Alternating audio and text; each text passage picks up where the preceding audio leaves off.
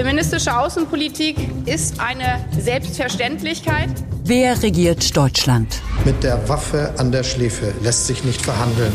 Machtwechsel. Wir sind ja nicht in die Regierung eingetreten, um beliebt zu werden. Sie verlieren mittlerweile, Herr Bundeskanzler, den Bezug zur Realität in unserem Land. Machtwechsel. Mit Dagmar Rosenfeld und Robin Alexander.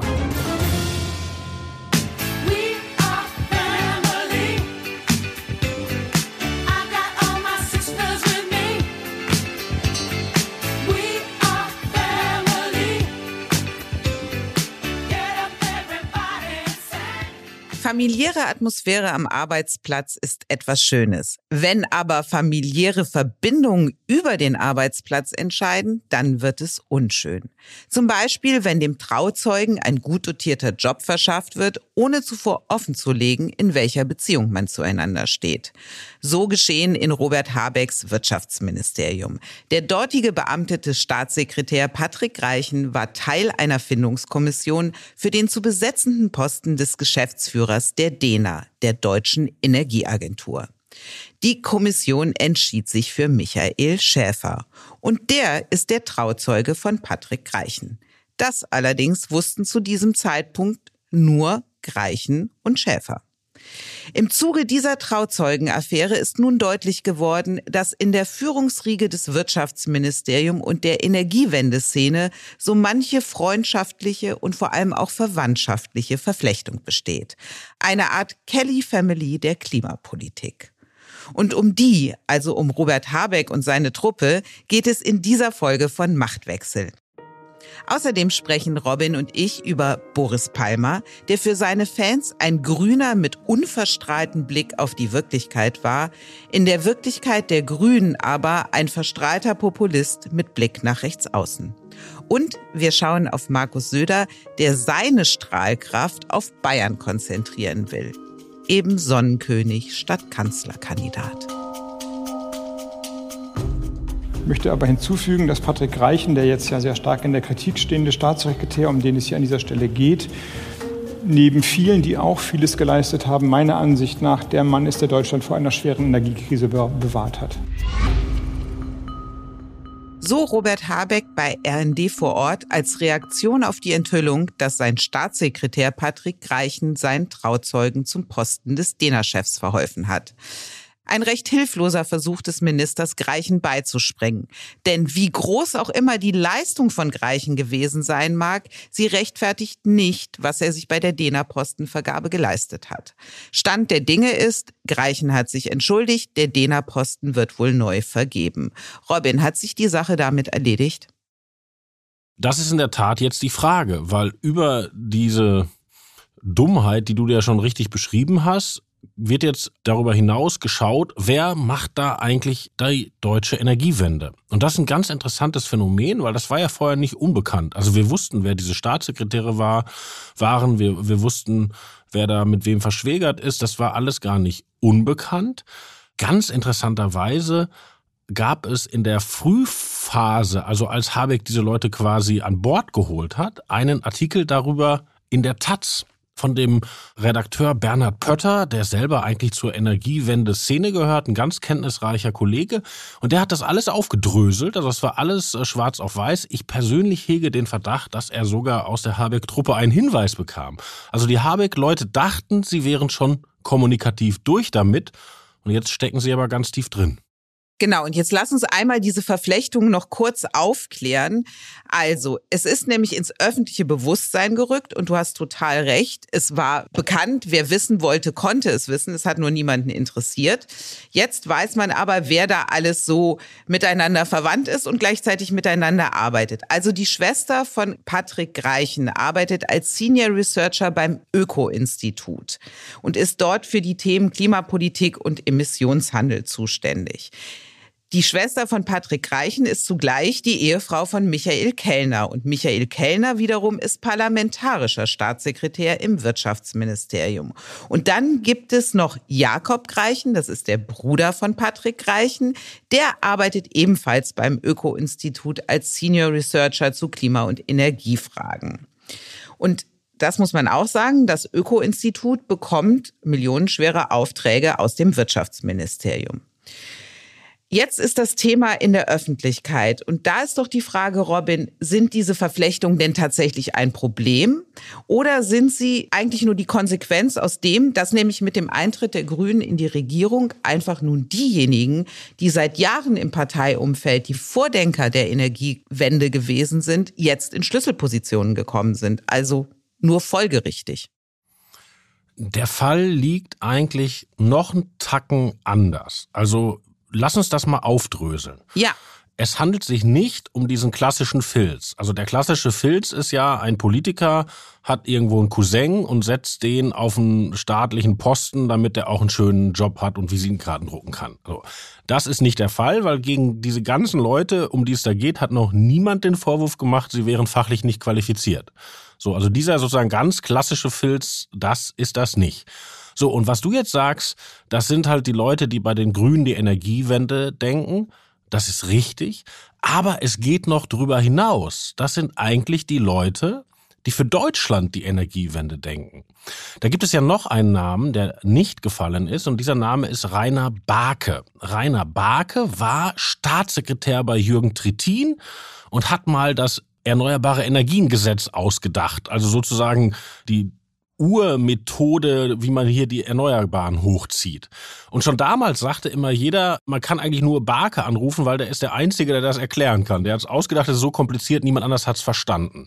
Und tatsächlich hatte der eine, will ich mal fast sagen, absurde Monopolstellung, weil als einige Jahre später Sigmar Gabriel die politische Verantwortung für die Energiewende bekam, also damals als Umweltminister, aber auch Vizekanzler, hat er sich als Staatssekretär eben diesen Barke geholt. Und nach Gabriel fiel ja dann die Verantwortung für die Energiewende an die Union in Person unseres alten Freundes Peter Altmaier. Und Peter Altmaier brauchte auch einen Staatssekretär für die Energiewende und fragte besagten Barke der war nur nicht bereit, weil er den Koalitionsvertrag nicht ambitioniert genug fand. Aber wenn er bereit gewesen wäre, hätte die Union auch mit ihm weitergemacht. So, und der besagte Herr Greichen, von dem das ja alles ausgeht, war damals in den 90ern, späten 90ern schon der Mitarbeiter von Barke. So, und das sind also Leute, die einerseits einfach Staatsämter innehaben, aber wenn sie die gerade nicht innehaben, gehen sie halt in diesen Think Tank. Der heißt Agora, ist finanziert von Mercator und Mercator sind ja Leute, die mal Geld vom Metro-Konzern geerbt haben. So, und das sind also Leute, die sagen, wenn wir in Deutschland schon Energiewende machen, müssen wir uns auch einen Kopf machen und die Konzepte, dass die erarbeitet werden, dafür geben wir halt Geld. Du hast also dieses was man in Amerika eigentlich öfter hat als in Deutschland, dass Leute manchmal in der Administration sind und dann sind sie ein paar Jahre im Think Tank und dann wechseln sie wieder in die Administration zurück. Nur in Amerika hast du mehrere Think Tanks. Du hast konkurrierende Think Tanks. Da gibt's Liberale, da gibt's Konservative und so weiter und so fort. Und diese Leute von Agora haben in Deutschland fast eine Monopolstellung mit ihrem Umfeld. Jetzt kann man sagen, hm, das ist schwierig. Man kann aber auch sagen, gut, warum ist die Konkurrenz nicht in die Puschen gekommen und warum gibt es nicht noch einen liberal-konservativen Energiewende-Think Tank? Gibt's aber nicht. Auf jeden Fall nicht auf dem Level. Du hast gerade den Namen Rainer Barke erwähnt und auch erklärt, welche Rolle er spielt. Und man kann sagen, da wo Barke ist, ist Greichen nicht fern. Und umgekehrt, dort wo Greichen ist, ist Barke nicht fern. Weil Rainer Barke spielt ja auch in der heutigen Klimapolitik eine doch wichtige Rolle.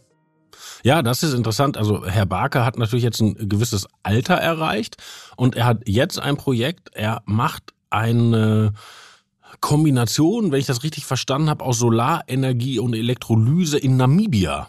Und da will man sozusagen etwas hochziehen, das in Namibia aus grüner Energie grüner Wasserstoff gewonnen wird, der dann nach Deutschland gebracht wird. Und das also tut er im Auftrag von Robert Habeck ja, des Wirtschaftsministers. Aber, aber wie gesagt, also, also Barke war auch dran, als die SPD dran war. Barke war auch ein geschätzter Gesprächspartner von Frau Merkel und er wäre halt auch unter der Union sogar Staatssekretär geworden, wenn er gewollt hätte. Ja? Also das ist kein Zusammenhang, wo sich eine Truppe bereichert, sondern das ist ein Zusammenhang, wo eine Truppe eine ganz klare Vorstellung hat, wo geht's mit diesem Land hin, also eine Agenda, wenn du so willst. Die halten die auch nicht geheim. Also die stellen ja ihre Papiere ins Internet, die kann man anrufen, dann erzählen die einem das. Und wenn die in Regierungsverantwortung kommen, dann arbeiten die halt an dieser Agenda. Und die Agora Denkfabrik, der hat ja auch eine Zeit lang Patrick Greichen vorgestanden. Der folgte nämlich auf Barke als Direktor dort. Und in dieser Zeit hat Patrick Reichen die Agenda, die du eben erwähnt hast, sehr deutlich formuliert und auch gesagt, welche Konsequenzen das hat. Lass uns mal kurz hören, wie er das damals ausgedrückt hat. Worum geht es? Es geht darum, und nichts anderes ist es letzten Endes, unsere Wirtschaft und Industriegesellschaft komplett umzubauen.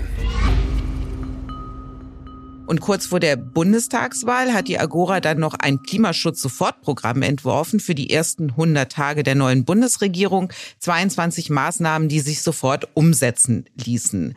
Und im Vorwort hat Greichen geschrieben, wir dürfen keine Zeit mehr verlieren. Ja, das geht ja so weit, also der aktuelle Streit ging ja los mit dem Heizungsgesetz, also da geht es um Wärmepumpen und die Agora hat, glaube ich, schon 2018 ein Papier gehabt, Wärmepumpenwende, die große Wärmepumpenoffensive, warum sozusagen alles Gas- und Ölheizungen raus müssen und das durch Wärmepumpen ersetzt werden müssen. Und jetzt sind sie dran und jetzt machen sie es. Also man kann denen nicht vorwerfen, dass sie clandestin arbeiten würden. Jetzt ist ja der Ukraine-Krieg über Europa und auch über Deutschland gekommen und hat die deutsche Energiepolitik nochmal massiv verändert. Also es werden jetzt LNG-Terminals gebaut, Kohlekraftwerke bleiben in Betrieb, obwohl sie gar nicht mehr in Betrieb sein sollten. Das muss Greichen alles umsetzen, weil er ist zugleich auch für den Krisenstab des Wirtschaftsministeriums zu möglichen Gasengpässen verantwortlich. Das hat Greichen, muss man sagen, sehr viel Flexibilität abgefordert. Also von einem Mann, der sich die Klimaziele zum Maßstab seiner Arbeit gemacht hat. Und es scheint, dass bei der Atomkraft aber seine Schmerzgrenze auch erreicht gewesen ist. Und argumentativ wirkt er dann auch in der AKW-Frage, finde ich, ziemlich ab gehoben. Die ARD hat nämlich eine großartige Dokumentation zum deutschen Ausstieg gemacht. Und in dieser Dokumentation haben die Kollegen sehr eindrücklich aufgezeigt, dass um Deutschland herum die Atomkraft nicht weniger, sondern mehr wird. Und damit hat der Reporter dann Greichen konfrontiert. Und das klang dann so. Sind wir so ein bisschen was wie der Geisterfahrer bei der Energiepolitik? Also man muss immer unterscheiden zwischen Hype und realen Investitionen. Wenn man sich reale Investitionen anschaut, dann ist das, was gerade global passiert, der große Wind- und Solarboom. Und insofern bin ich da ganz gelassen. Wenn ich mir auf die realen Investitionen und die Zahlen angucke, weiß ich, dass wir auf dem richtigen Kurs sind. Und die Mediendiskussion, die es alle Jahr mal wieder eine neue Sau durchs Dorf treibt, die kann ich dann auch tatsächlich an mir vorüberziehen lassen. Also was Greichender als Mediendiskussion bezeichnet, ist ja eine öffentliche Debatte gewesen, in der sich auch die Mehrheit der Bürger in diesem Land für einen Weiterbetrieb der Atomkraftwerke ausgesprochen hat. Nur mal so viel. Aber die Frage, die dahinter steht, ist doch, dass Habeck die wichtigsten Posten in seinem Ministerium mit einer Energiewende-Einheitsfront besetzt hat, wenn du so willst. Wie viel Balance ist dann eigentlich überhaupt noch möglich zwischen grünen Grundsätzen und einer pragmatischen Energiepolitik? Naja, die Agora-Leute würden für sich in Anspruch nehmen, dass sie Konzepte für diese pragmatische Energiepolitik ausarbeiten. Und dass die keinen Bock auf Atomkraft haben, ist doch klar. Also das Erneuerbare Energiengesetz, das sozusagen das Urding von denen war, Stichwort Barke gerade schon genannt, das hatte ja nicht primär den Sinn, die Kohle zu ersetzen, sondern zuallererst sollte das Aufwachsen der erneuerbaren Energien in Deutschland möglich machen, dass wir die AKWs abschalten. Das war der Plan. Ist auch so gekommen. So, und das verteidigen die seit 20 Jahren und ich glaube, das werden die auch die nächsten 20 Jahre verteidigen. So sind die halt drauf. Was ich interessant finde, ist, solche Leute in Staatssekretärspositionen zu bringen, weil da sieht man, glaube ich, wirklich einen Unterschied zu anderen Politikern. Also nehmen wir mal Beispiel Olaf Scholz bei dem gibt es ja diese sehr starken Abteilungsleiter im Kanzleramt und da hat er wirklich ein Team, das sich durchaus sehen lassen kann, aber das sind Leute, die verstehen sich als, wie soll ich mal sagen, Problemlöser oder wenn überhaupt Handwerker. Also zum Beispiel der Mann, der für Olaf Scholz den ganzen Bereich Wirtschaft betreut, Jörg Cookies. Das war mal ein Banker. Das ist halt jemand, Scholz sagt, wo es lang geht und der findet die Wege. So. Und da hat Habeck eine andere Entscheidung getroffen, weil Patrick Reichen findet nicht nur die Wege, der sagt dir auch, wo es lang geht. Also der hat eine eigene Agenda. Das ist ein Überzeugungstäter. Und interessanterweise, Habeck hat ja so viele Staatssekretäre. Ich meine, der hat acht Staatssekretäre. Der hat noch mehr von diesem Kaliber. Der hat ja zum Beispiel auch als Staatssekretär Sven Giegold, ja, für einen anderen Bereich zuständig. Aber Sven Giegold war jemand, der für die Grünen in Europa richtig Politik gemacht hat. Der hat die großen Anti-TTIP-Organisationen organisiert. Der war ein Mann von Attac, also ein Mann mit einem erkennbaren eigenen politischen Profil. Oder selbst Habecks Staatssekretärin, die für ihn mit FDP und Grünen verhandelt, Frau Hadjuk, eine gestandene mit allen Wassern gewaschene grüne Landespolitikerin, die auch für was steht. Ja, also Habeck hat Leute, die auf diesem Posten des beamteten Staatssekretärs Politik machen wollen. So, und das ist etwas ganz anderes, als es wie es zum Beispiel Olaf Scholz organisiert, schon besprochen, oder auch Angela Merkel. Das ist ein anderer Angang an Politik, kann man richtig sagen. Ein bewusster Angang würde man so weit gehen, dass man sagt, Habeck wird von seinen Staatssekretären gesteuert? Soweit würde ich nicht gehen, weil man konnte ja noch nicht erkennen, dass Greichen ihm irgendwie reingefuchtelt hätte oder so. Und wenn man in die Gespräche der Bundesregierung ein bisschen reinhört, gibt es auch eine Rollenaufteilung, dass Greichen eher so der Hardliner ist und Habeck dann der Konziliante was aber vielleicht ja auch keine ganz unkluge Aufteilung ist. Wenn man es positiv formulieren will, dann könnte man sagen, da sind Leute, die wollen was. Ja, die haben eine Agenda, die haben sich was vorgenommen, die glauben, sie haben ein politisches Mandat dafür und die setzen das jetzt wirklich um. Also die gucken nicht, ist die Wärmepumpe gerade populär?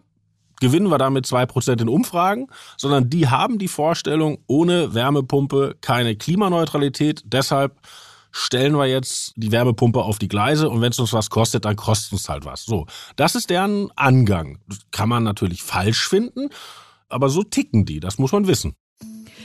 Etwas wollen, das trifft auch auf Habeck zu. Der würde nämlich gerne Kanzlerkandidat seiner Partei werden. Jetzt muss man sagen, ist es in der vergangenen Zeit für ihn ja nicht so prima gelaufen. Du hast die Heizwende angesprochen. Die ist draußen alles andere als populär und beschert den Grünen auch gerade Umfragewerte, die auch nicht so schön sind. Dann die Causa Greichen, die hat ja ihr Übriges dazu getan. Zumal ja Habeck auch sagt, er habe von diesem Trauzeugen-Ding auch erst sehr spät erfahren. Also kannst du auch nicht mal fragen, wie viel Vertrauensmissbrauch da in dem Verhältnis ist, aber das ist eine andere Debatte. Ja, aber das ist auch noch so ein Ding, weil also dass der Michael Schäfer der Trauzeuge von Greichen war, das hat Habeck vielleicht wirklich nicht gewusst, aber dass die beiden dicke sind, das wusste echt jeder im politischen Berlin die haben am Anfang, als sie diesen Laden ja wirklich übernommen haben, haben die auch intern Mechanismen aufgesetzt. Die haben sogar die eigene Compliance-Erklärung sozusagen gefragt, was darf über welchen Tisch gehen und was darf nicht. Also die haben mit einem gewissen Problembewusstsein auch für die familiären Verhältnisse dafür gesorgt, dass ihre Abläufe sauber sind, haben dann über schon besagten Taz-Artikel sogar die Öffentlichkeit darüber informiert und dann dachten sie, sie sind durch. Und dann kam ja diese Sache mit Michael Schäfer, Dena, und da war kein Problembewusstsein mehr da. Und das ist wirklich ein Problem. Und Problem für Habeck, was seine Kanzlerkandidatur angeht, ist die Sache, wie sie im Moment läuft. Und da die Frage, wie ist denn die Stimmung bei den Grünen gegenüber Habeck? Die Stimmung in den Grünen ist schwierig. Ich habe da heute Morgen auch noch mal länger mit CC Malzahn telefoniert, der ja für uns in der Welt und Welt am Sonntag die Grünen bis in die kleinste Verästelung verfolgt. Und die haben so ein bisschen das Gefühl, wir haben Scheiße am Schuh. Ja, also dieses und da gibt es den Satz von Schulz, hast du Scheiße am Schuh, hast du Scheiße am Schuh. Ja, also die sind sehr unglücklich mit dem letzten Koalitionsausschuss, wo sie aus ihrer Wahrnehmung unter die Räder gekommen sind. Die sind unglücklich mit dem verlorenen Klimavolksbegehren in Berlin. Die sind unglücklich, dass Frau Giffey jetzt mit der CDU regiert und nicht sie selber mit der CDU regieren. Die blicken ein bisschen bangig auf Bremen. Nächste Landtagswahl, nächste Woche wo es auch eine GroKo geben könnte. Und äh, also da im Staate Grün ist gerade eine Menge faul. Ich glaube allerdings nicht, dass die das alles auf Habeck attributieren. Ein Indikator dafür wäre zum Beispiel Jürgen Trittin, der jetzt nun nicht der größte Fan von Robert Habeck ist. Aber selbst Jürgen Trittin hat sich vor ihn geworfen und gesagt, das wäre alles eine miese Kampagne des Springer Verlages und jetzt müssten alle Grünen mannhaft zusammenstehen und so weiter den Habeck verteidigen. Also ich glaube, dass er ist da zumindest parteiintern noch nicht der Vollbuhmann. Im Hinterzimmer. Es södert wieder. Södern, das bedeutet zu sagen, was man tut, um dann genau das nicht zu tun, was man gesagt hat. Und jetzt erklärte Markus Söder in dieser Woche beim Markus Lanz, er stehe für eine erneute Kanzlerkandidatur nicht zur Verfügung. Und das hat er mit sehr viel Werf erklärt. Für mich ist die Sache erledigt. Ich hatte einmal ein Angebot gemacht, dann haben sich eben Mehrheiten anders ergeben. Das habe ich zu respektieren. Und meine Lebensaufgabe ist Bayern und äh, nicht nur mein Platz, sondern auch meine Lebensaufgabe. Nun hat Markus Söder ganz ähnlich vor der letzten Bundestagswahl gesprochen und sehr lange verneint, dass er Interesse an einer Kanzlerkandidatur hat, um dann doch antreten zu wollen. Robin, was hörst denn du so aus der Union? Trauen Sie dieses Mal den Worten von Söder? Die Union ist ja gibt's ja zweimal, CDU und CSU. Und wenn man bei der CDU anruft, dann sagen die, Herr Söder hat schon alles und das Gegenteil gesagt und wir verlassen uns auf nichts. Und wenn man bei den Bayern anruft, bei Personen, die Söder nahestehen, dann wird gesagt, was, Herr Alexander, kategorischer kann eine Absage doch nicht sein. Also die wollen einen da jetzt wirklich festlegen. Und wenn man mal einen Strich drunter macht, glaube ich, dass Markus Söder wie so oft denkt, das Wichtige ist das, was als nächstes passiert. Und das nächste ist ja die bayerische Landtagswahl. Und der Wahlkampf für ihn in Bayern läuft gerade gut. Und was er nicht will, ist irgendeine Störung.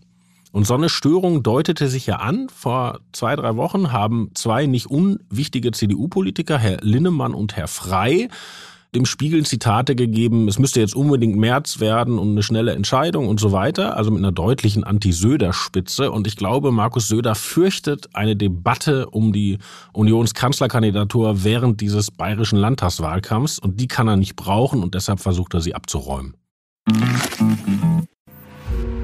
Hallo, ich bin Mirko Kasimir. Und mein Name ist Stefan Netzeband. Wir sind die Stimmen von Tatort Deutschland, dem True Crime Podcast von Bild. Jede Woche erzählen wir euch packende, echte Kriminalfälle aus Deutschlands größter Polizeiredaktion, vom Mord in der Antike bis zum Cold Case der Gegenwart. Geschichten, die einen nicht mehr loslassen. Kompakt erzählt in 15 bis 20 Minuten. Tatort Deutschland auf Spotify, Apple Podcasts, Amazon Music, Google oder überall dort, wo es gute Podcasts gibt. Sollte er im bayerischen Landtagswahlkampf sehr erfolgreich sein, ist das der Erfolg, der ihn dann beflügelt, zu glauben, es nochmal für ganz Deutschland tun zu müssen? Das ist wirklich schwierig vorherzusagen, weil ich glaube, dass er das selber nicht weiß. Also ich glaube nicht, dass er irgendwie einen miesen Plan ausgeheckt hat, jetzt alle zu täuschen, sondern ich glaube, dass er das ganz authentisch empfindet was er da bei Lanz gesagt hat, aber ob er das dann nach seinem großen Wahlsieg immer noch genauso empfindet und wie lange, das wissen wir alle nicht und ich glaube er selber auch nicht. Es wird ja viel über Söder und Merz als Kanzlerkandidaten geredet und es gibt da noch einen dritten, von dem zumindest im politischen Berlin gemunkelt wird, dass er ein potenzieller Mann fürs Kanzleramt sein könnte. Das ist Henrik Wüst, der Ministerpräsident in Nordrhein-Westfalen. Und da gilt das Argument, der Aufbruch der CDU hin auch zu einer jüngeren Generation, den würde er repräsentieren. Und dann wird erzählt, er ist ja auch überall in den Ländern unterwegs, unterstützt bei Wahlkämpfen, ist sehr gerne bei CDU-Veranstaltungen vor Ort. Und dann gibt es diese Geschichte über das Plakat in NRW, wo es um eine Veranstaltung ging, wo Wüst im Mittelpunkt auf dem Plakat stand und Merz nur ganz links außen. Und dann hat das Adenauerhaus interveniert und dann waren beide plötzlich in der Mitte zu sehen. Was ist da dran an diesen Wüstspekulationen? Ja, da gibt's noch neue Geschichten, weil neulich hat doch Angela Merkel einen schicken Orden bekommen im Schloss Bellevue, dieses Großkreuz. Und da haben ja alle gemerkt, dass Friedrich Merz da nicht eingeladen war und sich auch nicht zu einer richtigen Gratulation durchringen konnte. Und was geschieht in zwei Wochen? Da bekommt Angela Merkel noch einen Orden, und zwar in Düsseldorf. Ein NRW-Orden von Hendrik Wüst. Und dieses Signal, das versteht ja wohl jeder. Die Erkenntnis der Woche. Ich habe gesagt, dass es mir persönlich leid tut, dass wir diesen klugen Kopf, der unsere Partei über eine sehr lange Zeit streitbar bereichert hat, dass wir den jetzt nicht mehr in der Partei haben. Das hat der baden-württembergische Ministerpräsident Winfried Kretschmann gesagt, nachdem Boris Palmer erklärt hat, er werde bei den Grünen austreten. Palmer, ein kluger Kopf, wie Kretschmann sagt, der an sich selbst und seinen Provokationen gescheitert ist. Jetzt will Palmer im Juni einen Monat Auszeit von seinem Amt als Tübinger Oberbürgermeister nehmen und sich in psychotherapeutische Betreuung begeben. So hat er es angekündigt. Jetzt sind wir kein Psychoanalyse-Podcast, sondern ein politischer und deshalb, Robin, die Frage, reiht sich Palmer jetzt ein in die Sarrazins und Wagenknechts? Also, Menschen, die in der eigenen Partei vorwiegend als Störfaktor gesehen werden, den man auch gerne loswerden will, außerhalb der Partei aber durchaus Zustimmung und Anerkennung finden? Das glaube ich nicht, weil Sarah Wagenknecht hat ja eine, eine destruktive politische Energie, ja. Und Thilo Sarrazin hatte nach seiner Zeit als Finanzsenator, jedenfalls als er das Migrationsthema entdeckte, auch dieses Krach machen, Härte reinbringen und so weiter. Und bei Palmer ist ja tatsächlich das Tragische, der ist ja ein Oberbürgermeister, der gerade wiedergewählt wurde von Tübingen. Und wenn du nach Tübingen fährst, da hast du ja von Elektrobus, über teure Parkgebühren für SUV, über was es immer so gibt, hast du ja sozusagen gelebtes grünes Utopia. Ja, also der hat ja nicht nur destruktive Energien, sondern der hat ja in Tübingen echt zu einem Ding gemacht, das sich sehen lassen kann. Er hat halt nur dieses ach, jetzt will ich nicht äh, sagen, fast Tourette-hafte, zwanghafte Anspringen auf, er muss über das politisch korrekte Stöckchen springen oder er muss das politisch korrekte Stöckchen zertreten, wenn es ihm hingehalten wird. Und das ist ja auch das, was auf dieser Konferenz in Frankfurt passiert ist. Da haben ihn Aktivisten aufgelauert und ihm sozusagen gesagt, sag doch das N-Wort, sag doch das N-Wort, wenn du dich traust. Und ich meine, 99 von 100 Politikern werden einfach vorbeigegangen und dann sagt er das wirklich. Ne? Und das ist natürlich schon wirklich eine seltsame Sache und er attributiert das selbst auf seinen Charakter und da finde ich, kann man dann auch als politischer Beobachter mitgehen.